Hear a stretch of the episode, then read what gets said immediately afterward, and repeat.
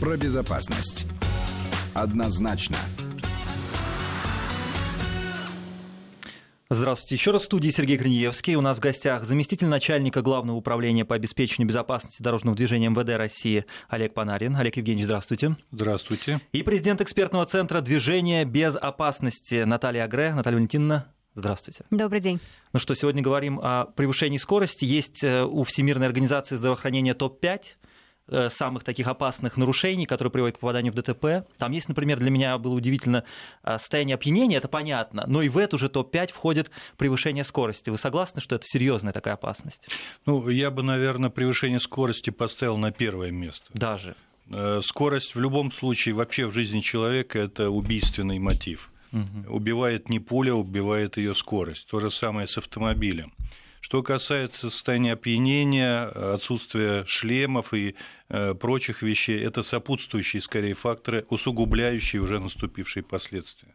Ну и важно, наверное, отметить, что речь идет о превышении скорости не только на трассах, как обычно водители э, привыкли думать, потому что там э, сейчас достаточно обширные системы фото-видеофиксации, а наиболее актуальны в последнее время это превышение скоростных режимов в городской черте и на дворовых территориях, потому что превышение вот это не штрафуемое в плюс 20 км в час, но на низких скоростях дает намного больше риска, потому что э, находятся пешеходы, которые пересекают улицы, детишки, да, которых а, также сбивают водители, потому что когда ты едешь не 20, а близко к 40, ты просто не успеваешь отреагировать на ту опасность, которая появляется. А фото-видеофиксация, вот вы отметили, ну, наверняка же помогает снизить вот это все. Да, фото-видеофиксация, естественно, э, оказывает свои положительные воздействия на ситуацию с безопасностью движения. И благо, что этих средств применяется все больше разного вида. И, естественно, снижение, которое достигнуто и в этом году, оно и благодаря комплексу фотофиксации. Угу. Это не единственный способ воздействия на безопасность движения, но в том числе и очень эффективный. Мне понравилась эта мысль, Наталья Валентиновна, вы сказали, что действительно едешь, когда 120 км в час, то 140 это небольшая разница, а 20 и 40 это в два раза. Ну, особенно 5 да. и плюс 20. 5 вот 20, я бы сказала, 5, да. что, наверное, сейчас в преддверии так или иначе времени, когда детишки возвращаются в города, а, пойдут в школу, вот опять же наиболее актуальна сейчас э, ситуация с безопасностью а, детей детей в надвородовых территориях, когда водители также продолжают двигаться с высокой скоростью, а детишки вылетают, с, ну, как бы играя да, на, на площадках, и, соответственно, водители на скорости 5 км в час увидят, затормозит, а вот уже что-то более, да, это, конечно, заканчивается крайне плачевно. Поэтому, когда мы говорим о скоростном режиме, мы в первую очередь обращаемся к нашим водителям, слушателям о том, что вот если 5 а, км в час, это действительно 5, это не потому, что кто-то захотел, а потому что это то, что может спасти жизнь а, участникам дорожного дорожного движения. Мне еще кажется, что во дворах, наверное, камеры-то не, ну, не висят обычно, да, где вот превышают. Нет, пока до этого дела не дошло. А жалко, я вот сейчас слушаю, надо Зато бы, там есть бабушки. А, бабушки, которые... А что действительно, я часто вижу, когда у меня по двору, например, проносится, но я ничего не успеваю уже сделать, да, здесь ничего не сделаешь. Вы знаете, у камер есть одно плохое свойство, это отложенный эффект. Угу. То есть камера фиксирует нарушение, но наказание наступает гораздо позже. Э, есть альтернативное решение, в том числе пресловутые лежачие полицейские, которые гарантируют снижение скорости в конкретном месте в конкретный час. Поэтому об этом тоже не надо забывать. Ну и существует еще много приемов организации движения, в том числе сужение полос движения до разумных, естественно, пределов, которые визуально водителя ставят в определенные рамки. Да, хотя во дворах уже и так, мне кажется, довольно хорошо все сужено благодаря парковкам. Ну, есть, с другой стороны, и обратная сторона. Это там, где э, стоят знаки 60, мы объективно понимаем, что эти дороги э, на сегодняшний день выполнены таким образом, что они безопасны для намного более быстрого движения. Вот здесь тоже случается определенный диссонанс у водителей, потому что они, с одной стороны, как бы вынуждены соблюдать э, предписанную скорость, с другой стороны, мы понимаем, что она рассчитана не очень грамотно. И вот сейчас как раз в рамках национального проекта БКД э, мы рассчитываем то, что будет проведена большая работа по приведению инфраструктуры в намного более логичной относительно водителей и безопасной. А, то есть, ну, действительно, это даже вот вы э, мягко сказали, но это раздражает водителя, Наталья Валентиновна. Это просто раздражает, когда видно, можно ехать быстрее, А нельзя. Видит око, да зуб не имет, что называется. И э, что будет делаться для этого? То есть э, будут разрешать больше скорость или как-то менять дорожное покрытие так, чтобы не разгоняться?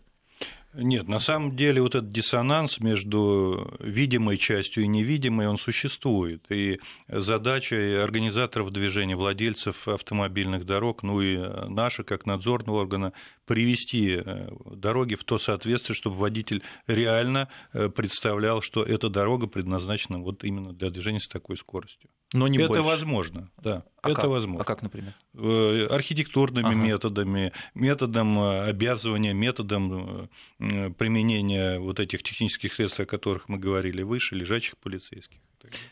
На Госсовете тут предлагали увеличить срок лишения прав за превышение скорости более чем на 60 км в час с полугода до года. Как вам эта мера? Вы знаете, неоднозначно, вот угу. лично мое мнение к такому предложению. В настоящее время э, предусмотрено лишение за это правонарушение э, на срок от 4 до 6 месяцев. Будет ли эффективно увеличить лишения до года, э, думаю, что не будет, э, если эта мера будет вот единственной э, во всем спектре возможностей правоприменения. Почему? Ну, мы лишаем человека, по сути, практики управления. Одно дело, через полгода наказания он вернется к этой деятельности с, в принципе, сохранившимися навыками. Другое дело через год. И через год он вообще может потерять э, элементарные основы управления транспортным средством. Ну и другое, ведь э, лишая э, права управления Э, этой категории лиц, мы должны понять, насколько это социально опасное явление. Да? Вот по нашим наблюдениям превышают скорость на более 60 км в час единицы. единицы. 85% нарушений, которые выявляют камеры фотофиксации, связаны с превышением скорости на величину от 20 до 40 км в час. Угу. Поэтому это вот основная э, проблема, которую надо решать.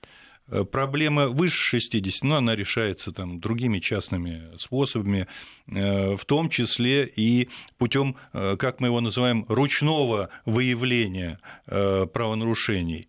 Э, для этого э, мы планируем, э, в частности, вернуться к практике выявления подобных нарушений в потоке, когда наш инспектор, управляя патрульным транспортным средством, получает возможность фиксации этого нарушения и непосредственно влиять и взаимодействовать с самим нарушителем, а не с владельцем этого транспортного средства. Это тоже очень важно.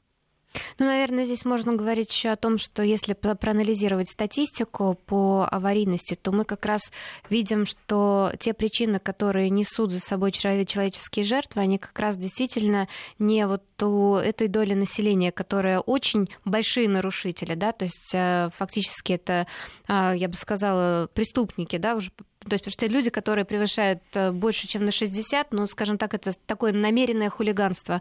А мы-то как раз видим по цифрам то, что а, аварии, они происходят в результате нарушения на 5, 10, 20 километров в час. И фактически вот мы все добропорядочные участники дорожного движения просто недооцениваем а, свои умения относительно скоростных режимов. И здесь, наверное, очень важно все-таки образование, которое мы получаем в автошколах, но и, в принципе, то, что нужно помнить о собственных навыках. Потому что одно дело, когда ты управляешь транспортным средством на скорости 60 км в час, совершенно другая ситуация, если это 80. А если еще различные погодные условия, это скользкие, а, скользкий асфальт, либо туман, да, вот здесь мы очень часто недооцениваем оцениваем риски. Поэтому водители должны чуть больше думать о тех последствиях, которые могут наступить в случае превышения даже не на большое количество километров в час. Я вот ухватился за вашу мысль про поводу того, что 60 км в час это уже, конечно, э, серьезное преступление так превышать. У нас э, слушатели, э, насмотревшись боевиков, всегда задают нам вопросы, мы не знаем, как на них ответить, по поводу того, что вот, может быть, когда уже 60 км в час и быстрее, это же такая сильная опасность, что нужно как-то более а, стрелять по колесам или еще что-то. Вот действительно, у нас даже сейчас спрашивают. Я понимаю, это звучит а, дико, но мы видели это все в фильмах. Э, это вообще, конечно, вопрос про перевоспитание больше. Но вот э, если начать с того, что как вот таких людей останавливать, потому что это очень опасно, когда они по тротуарам, я видел, носятся. Это опасно э, и останавливать, и э, ага. преследовать. Это тоже очень Потому опасно. что он еще раззадоривается, еще начинает да, делать Мы знаем, ошибки, что да? в мировой полицейской практике и применяется такой способ просто не реагировать, а ждать э, или наблюдать, куда приедет угу. этот нарушитель, и там с ним уже работать, чтобы он не доделал еще больших бед. Ну, слава богу, таких вещей в России не так часто бывают. Бывают, конечно. А в части применения оружия это вообще это крайне опасный конечно, да. прием, и угу. здесь люди могут сторонние пострадать, да. поэтому мы ограничены в выборе э, наших возможностей. Ну и возвращаясь к тому, а что же делать, ну, прежде всего, опять же, нужно строить инфраструктуру таким образом, чтобы человек ну, просто физически не, не мог разогнаться, ему было некомфортно ездить вот с такой э, колоссальной, э, превышающей установленный режим скорости. Ну, а с другой стороны, мы все являемся свидетелями таких нарушений. Мне кажется, что вот нас очень много говорят о гражданском обществе. Вот на сегодняшний день, мне кажется, наша гражданская обязанность э, заметить такого водителя и сообщить об этом госавтоинспекцию.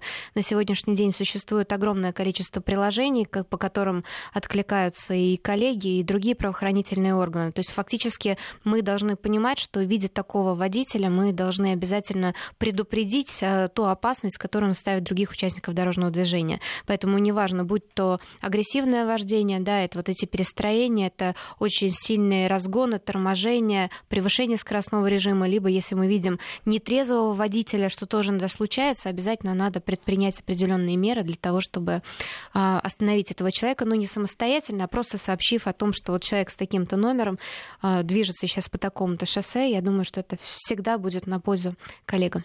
А приложения это какие, например? Я, честно говоря, мне не попадались э, да, в принципе, даже зайдя на сайт госавтоинспекции, ага, вот да, вы можете, да? там, неважно из какого региона, он определит, где вы находитесь, и можно оставить заявку. А, на сегодняшний день мы все пользуемся смартфонами, да, когда можно а, сфотографировать номера. Единственное, всячески призываем не делать это тоже в потоке. Поэтому отдайте кому-то, кто есть в качестве пассажира, да, чтобы успели сфотографировать и присылайте, его проверят. Ну, если говорить о легальном способе информирования, то любой орган внутренних дел Э, любое подразделение органов внутренних дел должно э, зафиксировать это э, заявление с указанием заявителя, ну и существа вот того, что заявитель увидел и считает это правонарушением. Тогда будут и официальные реакции, в том числе возбуждение дела, проведение расследования. Вы упомянули официальный сайт ГИБДД, там были проведены опросы, две волны. Один из них причина несоблюдения водителями скоростного режима, а другой отношение к ним.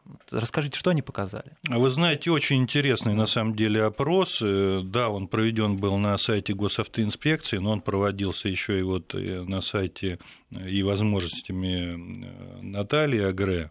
И похожие очень результаты получились. Оказывается, 50% водителей заявляют, что они соблюдают скоростной режим. Только 50? Не Или только. Это, целых? Это, целых 50. Целых 50. Это очень хороший результат. Понятно. Ну, мы понимаем что, понимаем, что здесь есть э, доля, может быть, лукавства или люди хотят выдать желаемое за действительное, угу. но тем не менее 50% водителей понимают, что нужно двигаться с той скоростью, которая установлена правилами, э, с той скоростью, которая установлена э, дорожными знаками. 20% являются, ну, скажем так, неактивными нарушителями, они при определенных условиях допускают возможность превышения скорости, там, условно хорошие условия дорожного движения, хорошая погода, загородный участок открытой дороги. Вот. И всего лишь 5% они являются ну, фактически э, асоциальными элементами, угу. которые ни при каких условиях не собираются э, соблюдать правила движения. Вот, вот эта категория нам особо интересна и важна. И в первую очередь мы должны ориентироваться и нашими пропагандистскими мероприятиями на эту целевую аудиторию. А отношение законопослушных граждан к дорожным хулиганам? Тоже был ну, вопрос. Вы, вы знаете, последнее время, а, я бы сказала, наверное, лет пять, мы перешли из категории а, ощущения себя Павликами Морозовым, да, когда да. ты сообщаешь о нарушении, чувствуешь себя плохо, к некой другой совершенно, а, я бы сказала, крайности, да, просто совершенно новой модели поведения, когда ты сообщаешь об этом для того, чтобы уберечь других людей и обезопасить своих близких. И вот мне кажется, что в этом направлении как раз есть очень большое достижение той работы, которую ведет госавтоинспекция профилактической, потому что люди наконец поняли, что когда они об этом сообщают, в первую очередь они ограждают от опасности своих же близких. Там свою пожилую маму, которая переходит дорогу, да, в этом месте не непосредственно, там своих детей, которые живут в этом районе. То есть все-таки мы должны относиться к нарушителям, и мы идем в этом направлении именно с точки зрения того, что сообщая, мы обезопашиваем сами себя. Да. А, сейчас существует определенное общественное мнение о том, что ограничение скорости у нас значительно ниже аналогичных значений в зарубежных странах, и нужно корректировать в сторону увеличения. Насколько это правда? Ну, здесь э, сложно дать э, однозначный ответ.